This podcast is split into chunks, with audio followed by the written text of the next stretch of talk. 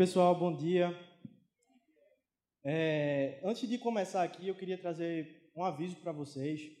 Ah, quem já é mais antigo aqui na Mosaico sabe que os cultos eram às 5 da tarde. E talvez alguém aí já está feliz por trás da máscara. Nossa, vai voltar culto às 5. Quem gosta de dormir um pouquinho mais no domingo e tudo mais. E sim, a partir do próximo domingo, a gente vai voltar com os nossos encontros às 5 da tarde. Então, vai. já tem uma galera aí que está toda feliz. Mas ao mesmo tempo, a gente sabe que também tem uma galera que curte o culto da manhã e que é um pouco mais matutino, gosta de tomar um café da manhã, vir para o culto e tal. Então, a gente está bolando aí, daqui para o final do ano a gente vai trazer algumas informações. Então é só ficar ligado na rede social, nos grupos de WhatsApp. A gente está sempre se comunicando por lá. Uh, e nos cultos também, né? Então, assim que a gente tiver alguma coisa do culto da manhã também, a gente vai falar. Mas a princípio, somente às 5 da tarde. Então, se você chegar aqui domingo que vem, 10 e meia da manhã, provavelmente você só vai encontrar os gatos ali na frente. Vai estar tudo fechado. Então, fica ligado, 5 da tarde, beleza? Então, gente, esse é o nosso quarto encontro da série, a série de Ruth. E Ruth, para mim, é um livro sensacional. É muito legal porque quando você olha para o livro de Ruth, você percebe que em nenhum momento Deus fala. Se você já leu Ruth, você vai perceber isso. Em nenhum momento Deus fala com alguém. Em nenhum momento acontece algo extraordinário. Interessante porque essa semana eu estava conversando com uma amiga e estava falando com ela o seguinte: Ah, eu vejo muita gente que, que vai atrás de coisas extraordinárias, de revelações, de sonhos e grandes coisas. Cara, é muito mais fácil você crer em Jesus se ele aparecer para você e dizer eu sou Jesus. Muito mais difícil é você ver só a parede e não ver nada e crer em Jesus. Como ele mesmo disse, bem-aventurado aquele que não viu e creu. Então, o ordinário, o dia a dia, aquilo que acontece em cada dia que vai passando, a gente precisa encontrar e ver Jesus naquilo que está acontecendo. E é isso que a gente vê no livro de Ruth. Quando a gente olha para o livro de Ruth, a gente vê de forma muito clara: Deus não fala em nenhum momento, não acontece nada grande, extraordinário assim. É só uma história acontecendo. E a gente vai olhando para cada detalhe e vai percebendo: cara, Deus está nessa história. As coisas vão acontecendo e você vê: é Deus. A mesma coisa na nossa vida. Por isso que a gente escolheu esse livro. E, inclusive, se você nunca leu o livro de Ruth, eu te recomendaria. São apenas quatro capítulos, ele é bem pequeno. Você pode usar na sua devocional durante a semana. Se você não tem costume de ler a Bíblia ao longo da semana, está aí um livro pequeno para você começar. Bem simples, bem objetivo. É uma narrativa, então não é muito, é, não é muita teoria, é uma história. E aí vai ser super legal, porque quando você chegar aqui no domingo, a pessoa que estiver pregando vai trazer uh, ensinamentos daquilo que você leu. Então você já vai estar bem ambientado, já vai entender. Quando alguém falar, poxa, porque isso aqui aconteceu, tal, você já vai estar ligado. Então fica uma dica aí para você. É, o livro de Ruth é muito especial. E antes da gente começar essa série, a gente sentou aqui na igreja com alguns caras e a gente começou a discutir acerca do livro. Ideias, temas que a gente poderia falar, é, quais são ah, os assuntos teológicos que a gente encontra naquele livro. Enfim, a gente queria se aprofundar e discutir acerca daquilo lá. E cada um trouxe algum material, é, cada um falou sua opinião e tudo mais. E quando a gente estava para decidir o, o, o, tema da série, o Rômulo, que, que chegou há pouco tempo aqui com a sua família, aqui na nossa igreja, ele estava nessa reunião e ele falou assim, cara, e se a gente colocasse é, o Evangelho em Ruth? Todo mundo achou muito legal, porque a ideia é muito boa. Inclusive tem um livro que se chama As Boas Novas em Ruth. Mesma ideia. Porque o Evangelho nada mais é do que a boa notícia. A boa notícia de que pecadores como nós podem ser alcançados pela graça. Então a gente colocou a boa nova, a gente colocou o Evangelho em Ruth. Exatamente por causa disso, porque uma coisa muito interessante é que quando a gente olha para as Escrituras, a gente percebe que ela sempre aponta para Jesus. O livro de Ruth aponta para Jesus. Gênesis aponta para Jesus. Porque Jesus é o centro de tudo. Talvez você olhe para o Antigo Testamento e pense, cara, aqui é um Deus, no Novo Testamento é outro Deus. É meio diferente. Posso te dizer, não. É o mesmo Deus. Porque a Bíblia toda aponta para Jesus. A Bíblia toda. Inclusive, Marquinhos está aqui, Beto também. Eles são professores da nossa terça teológica. A gente estava estudando o Antigo Testamento. Fica aí até um encorajamento para você, se você quer se envolver mais com a, com a parte de ensino aqui da nossa igreja. Toda terça-feira, às sete e meia, a gente está se encontrando aqui. Até um dos amigos aqui da igreja compartilhou comigo recentemente que ficou um pouco triste, porque chegou aqui e percebeu que só tinha ele o professor. Então, eu deixo esse encorajamento para você. Eu sei que a rotina às vezes é pesada e tudo mais, mas reserve esse tempo. Tem sido muito bom. É um tempo de aprendizado, um tempo de crescimento. Então, fica aí a dica para você. Terça Teológica às sete e meia. Ah, mas como a gente vai ler Ruth, eu queria que você abrisse comigo em Ruth capítulo 1. A gente vai ler do verso 1 até o verso 10.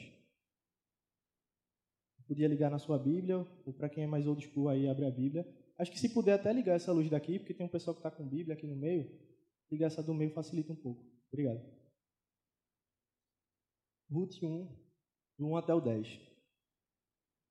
Na época dos juízes, houve fome na terra. Um homem de Belém de Judá, com sua mulher e os dois filhos, foi viver por algum tempo nas terras de Moabe.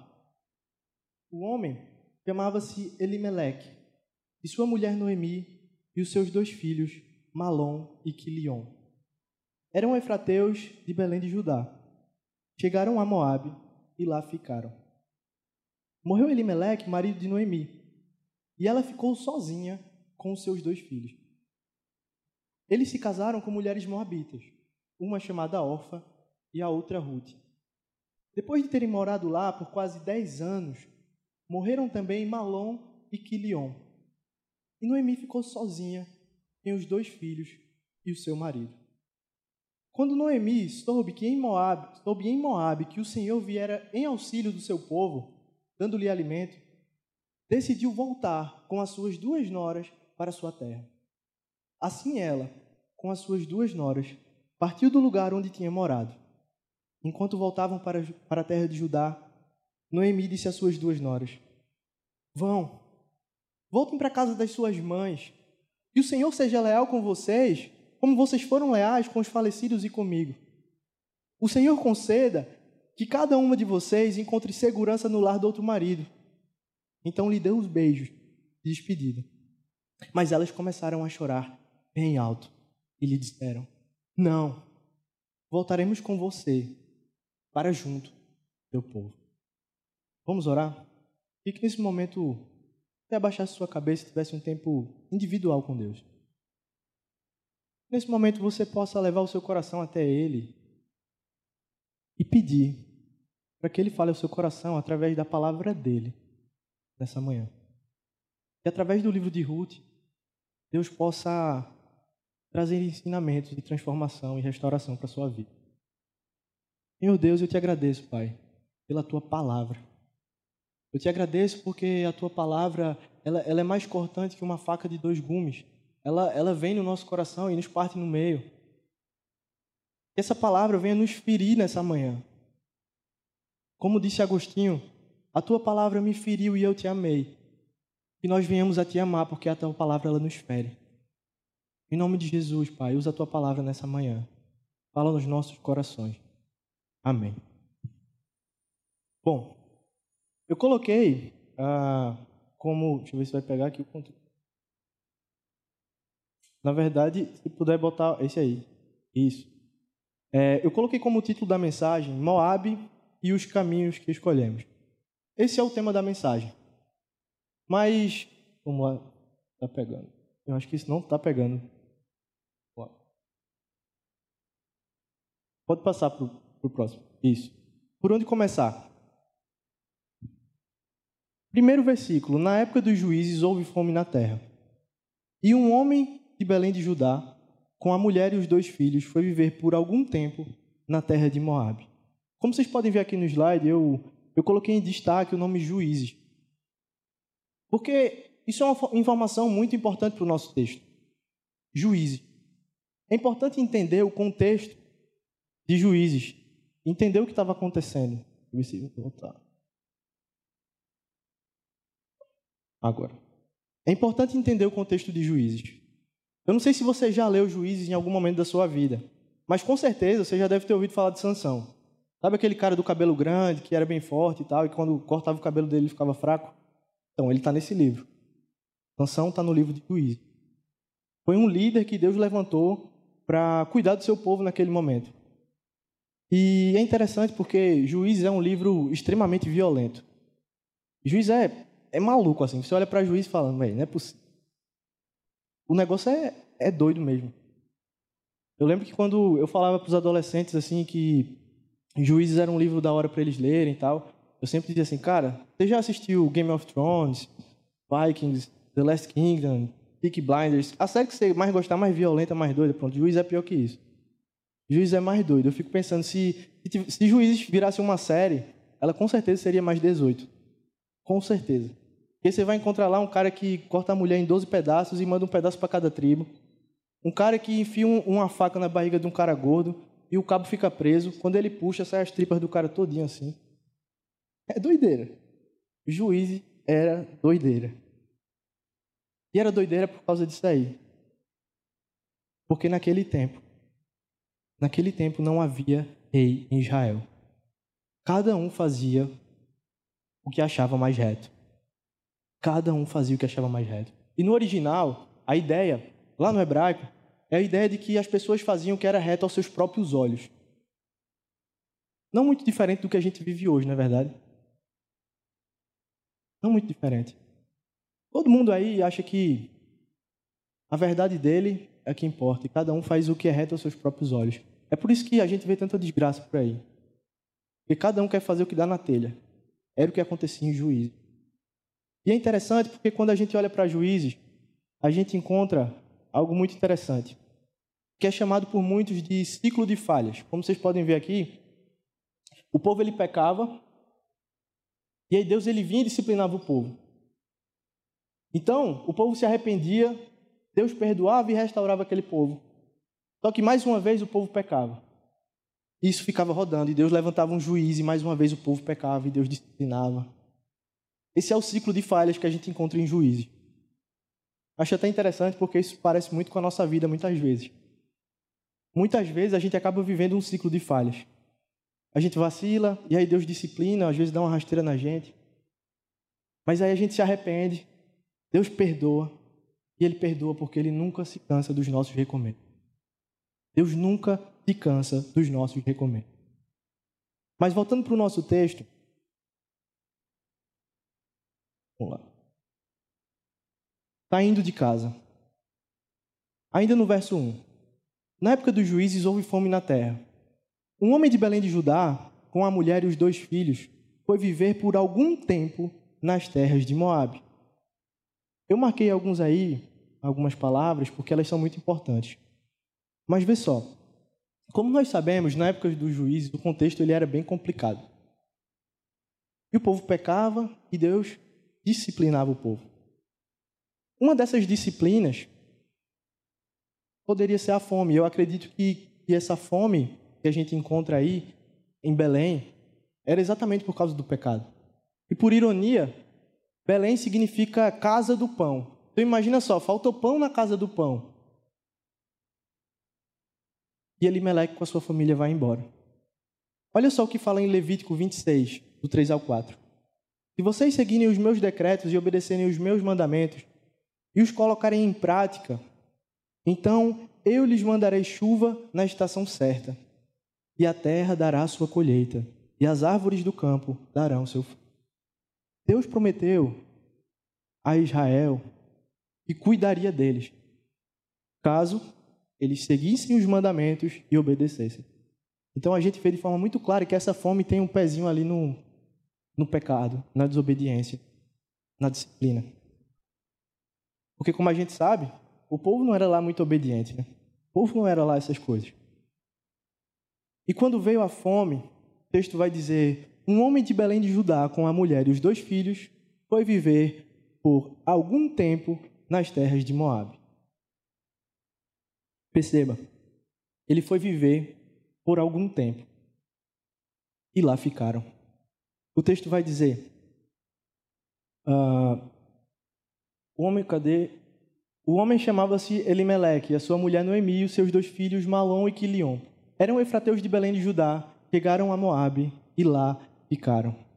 Eles iam ficar por algum tempo, mas ficaram lá. Também marquei uma outra palavrinha, como você pode ver ali, Moabe.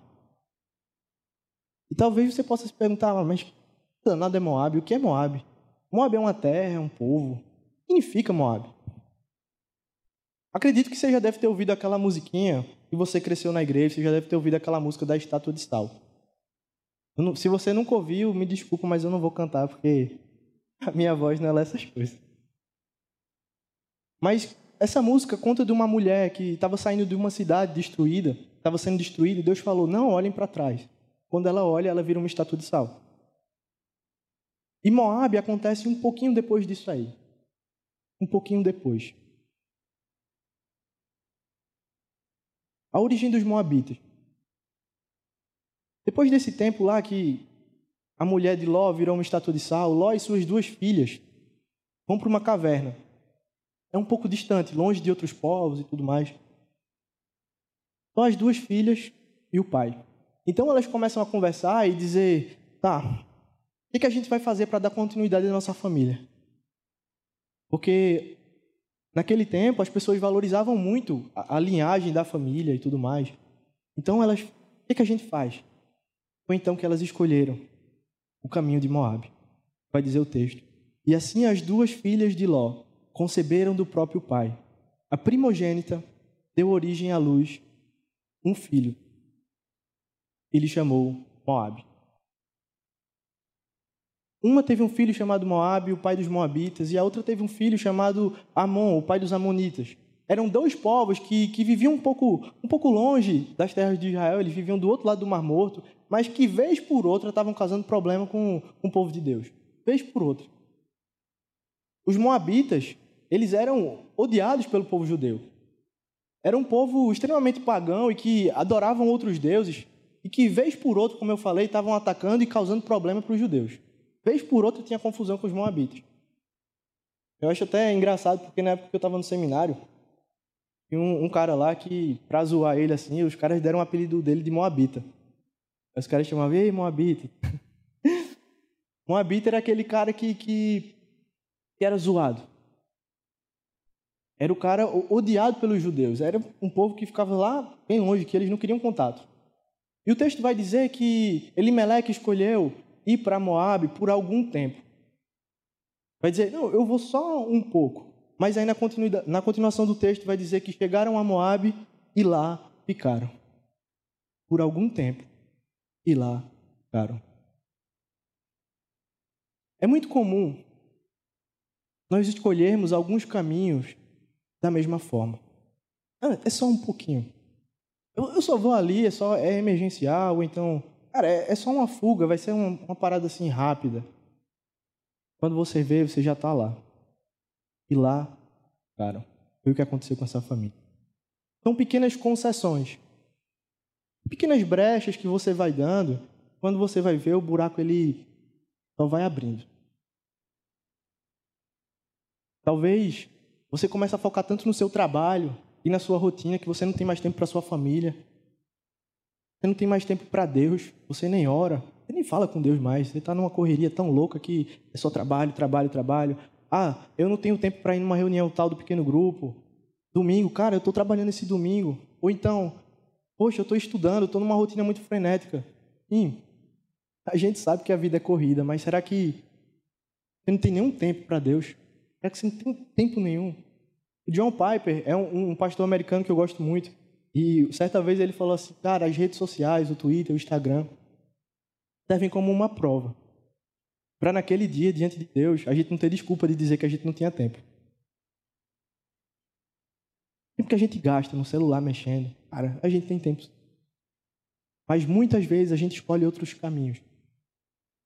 Talvez o lazer, você, cara, eu oh, não, não posso porque eu vou jogar bola tal. Cara, viva a sua vida. Você não você não tá preso. A igreja não está aqui para te prender. Mas tente entender os tempos, tente entender o, o, tempo que você dá a Deus e o tempo que você também é, é, usufrui daquilo que Ele te dá. A questão é o equilíbrio. Porque muitas vezes eu converso com as pessoas e elas sempre dizem, cara, não tenho tempo, não tenho tempo. Não tenho tempo para Deus. Não tenho tempo. São pequenas concessões. Você vai abrindo e daqui a pouco o negócio vai crescendo. Vai virando um monstro. É uma construção. Porque ninguém abre a janela de casa e diz assim, cara, hoje eu vou adulterar, hoje eu vou trair minha esposa. Não é assim que funciona. Eu, eu duvido que alguém abra a janela do nada assim e diga, hoje eu vou trair minha esposa. Não é assim que funciona. É algum tempo que lá ficaram. São pequenas concessões. De forma muito sutil, você começa a priorizar tudo menos a sua família. É o trabalho, o lazer, os amigos. De forma muito sutil, você começa a escolher outros caminhos que não os caminhos do Senhor, não os caminhos do seu povo. Uma foto, um vídeo pornográfico, algumas amizades, algumas aberturas com o sexo oposto, e aí aquele relacionamento vai andando, vai andando. Quando vê, você já ficou lá. Como eu falei, são pequenas concessões. Talvez você não saiba o que significa Elimelec.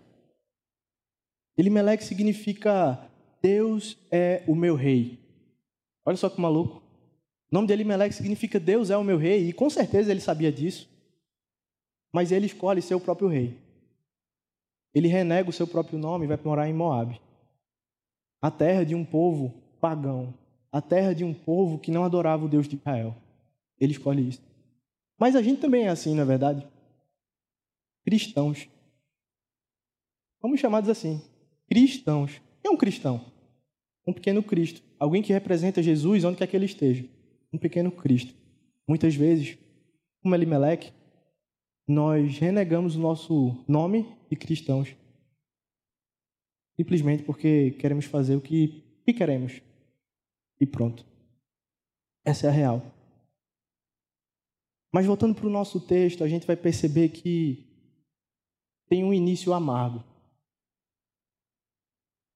Elimelec vai com a sua família para Moab, mas a gente percebe que algo muito ruim acontece. Algo muito amargo. O texto vai dizer no verso 3: Morreu Elimelec, marido de Noemi, e ela ficou sozinha com os seus dois filhos.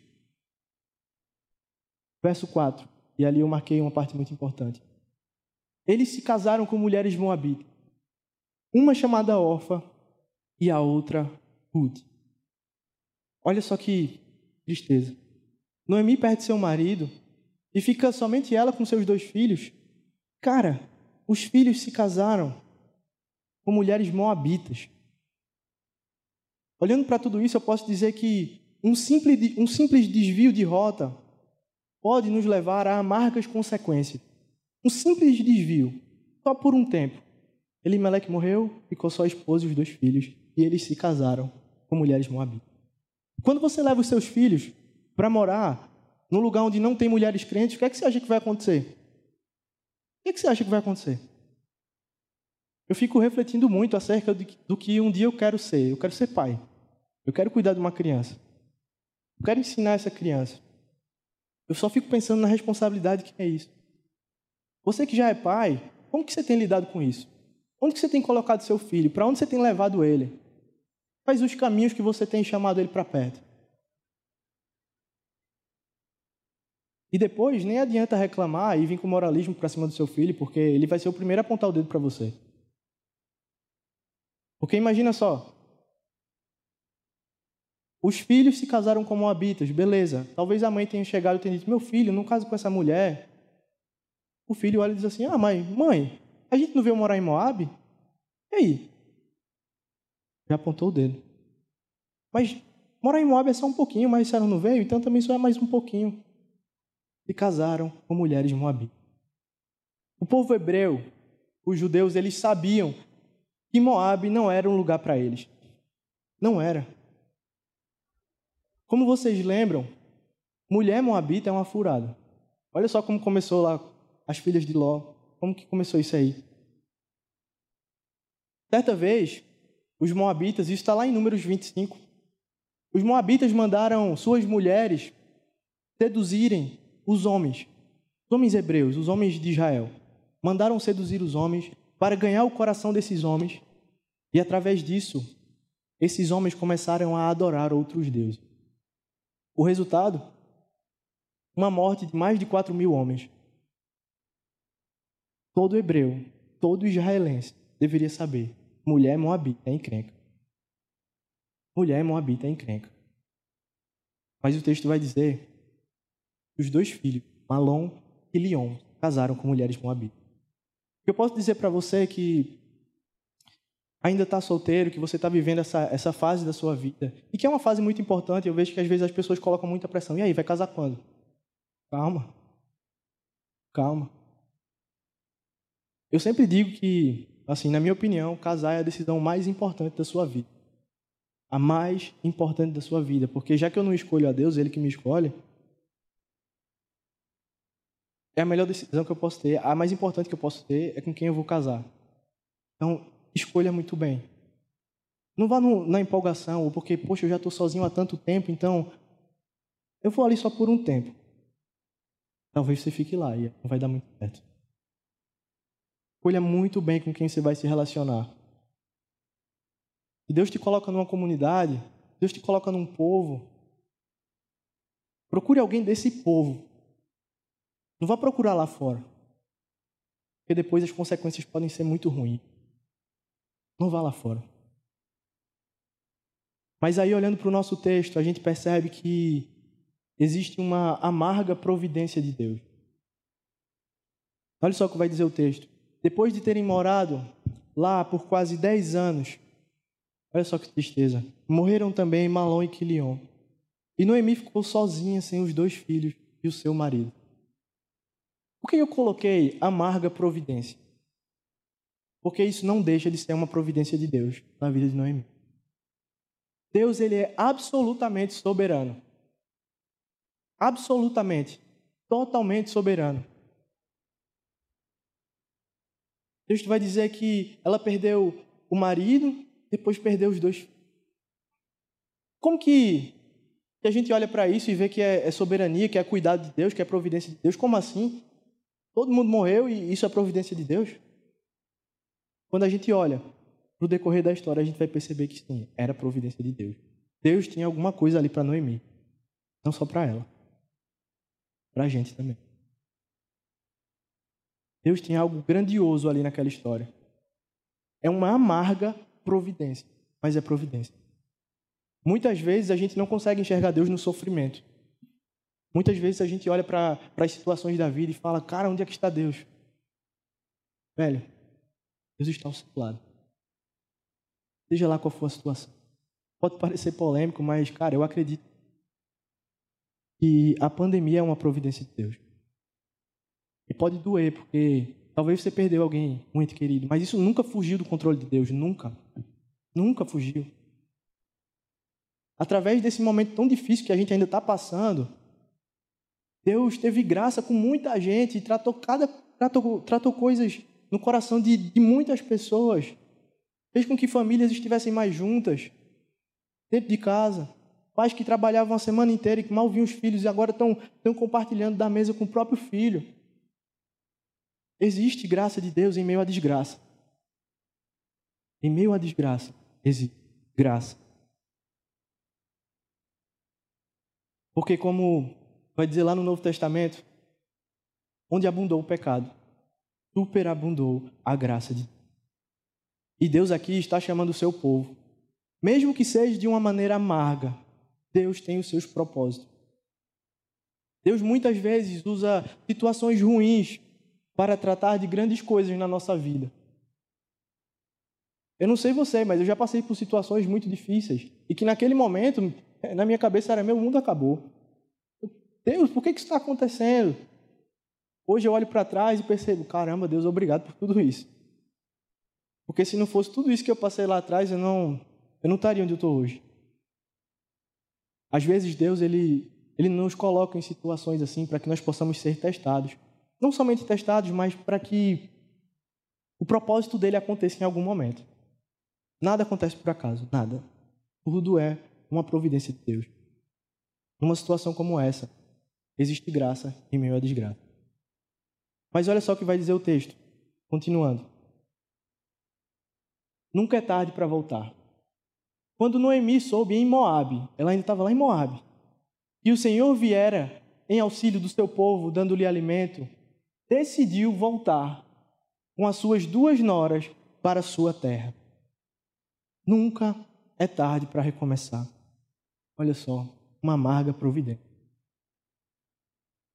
Morreu o marido, viram os filhos. E agora Deus está chamando: volta. É hora de voltar. Porque nunca é tarde para recomeçar. Nunca é. Porque Deus ele nunca se cansa dos nossos recomeços. Nunca. Deus está chamando Noemi de volta para casa. Porque existe graça em meio à desgraça. Deus está chamando Noemi de volta. Mas ainda no nosso texto, amargura que não enxerga a graça. E assim ela, com as duas noras, partiu do lugar onde tinha morado. Enquanto voltava para a terra de Judá, Noemi disse às duas noras: Vão, voltem para a casa das suas mães, e o Senhor seja leal com vocês, como vocês foram leais. Como vocês foram leais com os falecidos e comigo. Vocês podem ver que eu coloquei em destaque aí duas palavras: leal e leais. Lá em cima eu coloquei amargura que não enxerga a graça. Isso porque essas duas palavras estão muito ligadas com a graça. No texto original, lá no hebraico, essas duas palavras são hesed. Hesed é uma palavra hebraica que ela equivale à graça no Novo Testamento. É a palavra do Antigo Testamento usada ah, para demonstrar a graça de Deus, o amor incondicional, aquele amor que independe do que o povo faça, Deus vai continuar amando. É hesed essa palavra. E perceba que, que Noemi ela usa duas vezes essa palavra, Hesed, duas vezes, mas em nenhum momento ela enxerga a graça de Deus. Ela não enxerga a graça. Ela usa a palavra duas vezes, e como que ela não percebe isso? Ela estava com duas mulheres moabitas, voltando para casa, para a terra, terra prometida, para o povo de Israel. Essas duas mulheres queriam voltar com ela, o que, é que ela diz? Ela vai dizer: Vão, Voltem para a casa de vocês. Voltem para a casa das suas mães. E o Senhor seja leal com vocês, como foram leais com os falecidos e comigo. Ou seja, vão embora. Noemi, ela não enxerga a graça. Talvez o que aconteceu aqui tenha sido um pouquinho de preconceito. Primeiro ela chama, você pode ver no texto, ela chama, vamos voltar para casa comigo. Depois ela talvez lembrou, ih, são duas moabitas. Como que eu vou voltar para casa com duas moabitas? não vai dar muito certo, porque eu já vou voltar para casa sem meu marido, sem meus dois filhos, provavelmente sem dinheiro, e vou chegar lá com duas moabitas. Como assim? Noemi não consegue enxergar a graça. Não consegue enxergar que Deus, ele, vai, ele vem para alcançar todo tipo de gente. Deus ele vem para alcançar gente de todas as tribos, povos, raças e nações. Noemi não consegue enxergar isso. É então que o nosso texto termina. O Senhor conceda cada um. Cadê? Deixa eu ver se está certo. Está errado aqui.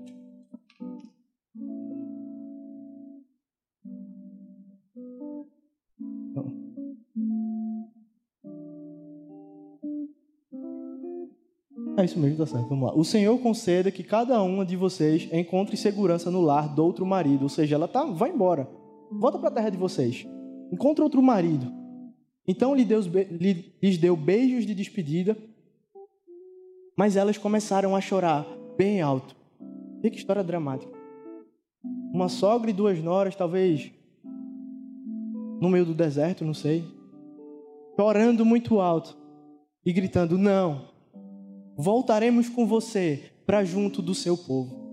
As duas noras estão dizendo isso e Noemi não consegue enxergar a graça de Deus. A graça que alcança gente de toda tribo, toda raça e toda nação. Não somente judeus, mas gente de todo canto. Seja pagão ou não pagão. A graça de Deus vem para alcançar todo mundo. Noemi manda elas embora.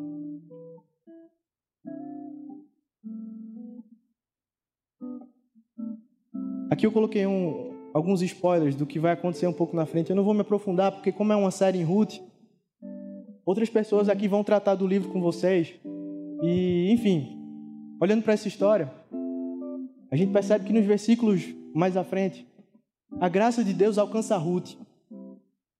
Orfa decide voltar, mas Ruth não. Ruth é alcançada pela graça. Ruth é alcançada pelo Hesed. Ruth é alcançada pelo amor incondicional de Deus, que vem para buscar todo tipo de gente. Que vem para buscar Noemi que era povo de Deus, mas que estava longe, mas que vem para buscar alguém que nunca ouviu falar sobre Deus. Vem para buscar gente de todo povo, língua, nação, de todo lugar. Deus alcança Ruth. E Ruth vai dizer à sua sogra: O seu Deus será o meu Deus. Olha só que lindo. O seu Deus será o meu Deus. E Noemi continua sem enxergar a graça. É tanto que quando ela volta para Belém, ela chega lá e, e as pessoas vão dizer assim: Noemi, você voltou. Ela vai dizer: Não me chamem Noemi. Me chamem Mara. Me chamem Mara, porque o Todo-Poderoso me afligiu. Sabe o que é interessante? Noemi significa doce. Noemi significa suave. E quando ela chega lá, as pessoas dizem: Olha só aquela pessoa doce, aquela pessoa suave. Ela vai dizer: Não, não me chamem mais assim. Chame de amarga. Noemi está tão amargurada que ela não consegue enxergar a graça de Deus. E é então, dando um salto bem grande, que Noemi se casa com Boaz, um, um israelita, próximo à sua família, a família da, do marido, e ela entra na genealogia de Jesus. E aí é que é a grande sacada. Deus, ele sempre tem um propósito para tudo. No meio da desgraça, existe graça. Deus estava usando tudo aquilo lá que estava acontecendo. Morreu um, morreu outro, morreu outro. Veio a fome, o pecado, e Deus sempre com graça e com misericórdia. Deus usou daquela situação para que a linhagem de Jesus fosse construída. Porque Noemi se torna avó de Davi. E Davi faz parte da linhagem de Jesus. Olha só que incrível. Deus é totalmente soberano. Deus ele é totalmente soberano.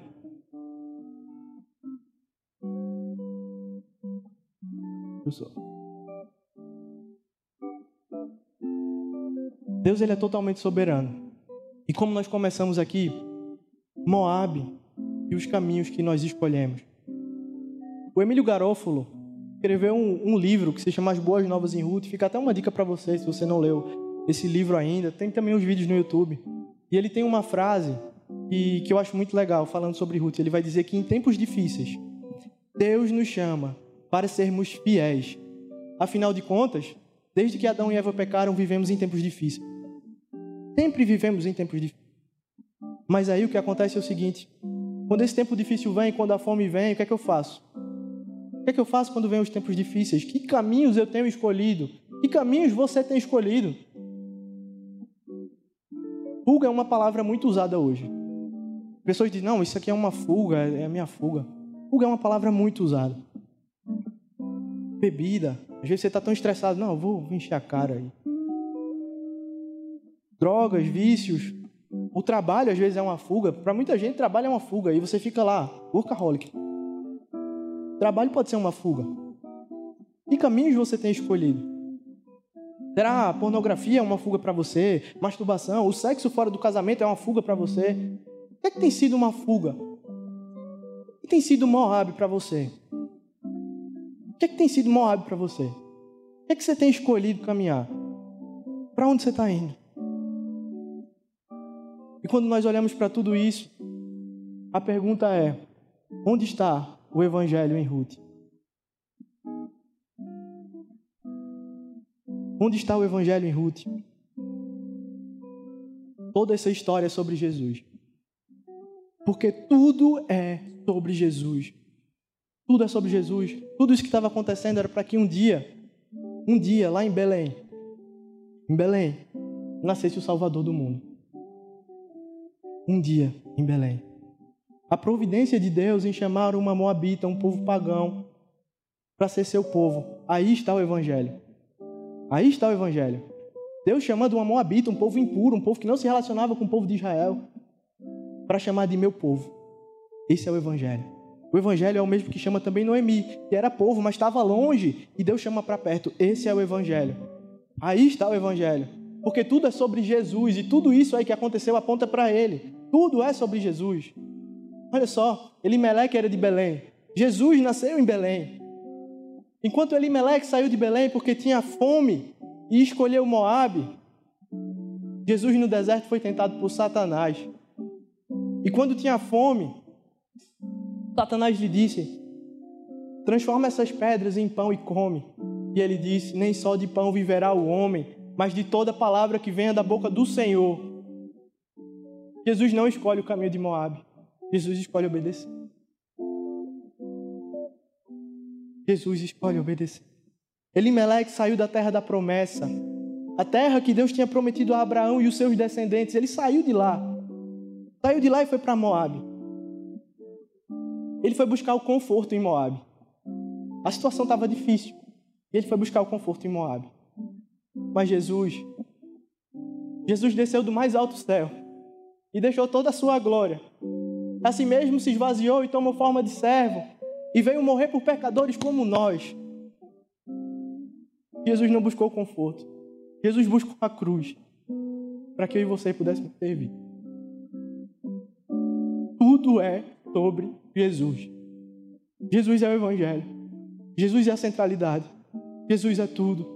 Enquanto nós escolhemos muitas vezes o caminho de Moab, Jesus olha para nós e diz: Eu sou o caminho, a verdade e a vida, e ninguém vai ao Pai senão por mim. Ninguém. Eu queria te convidar a ficar de pé.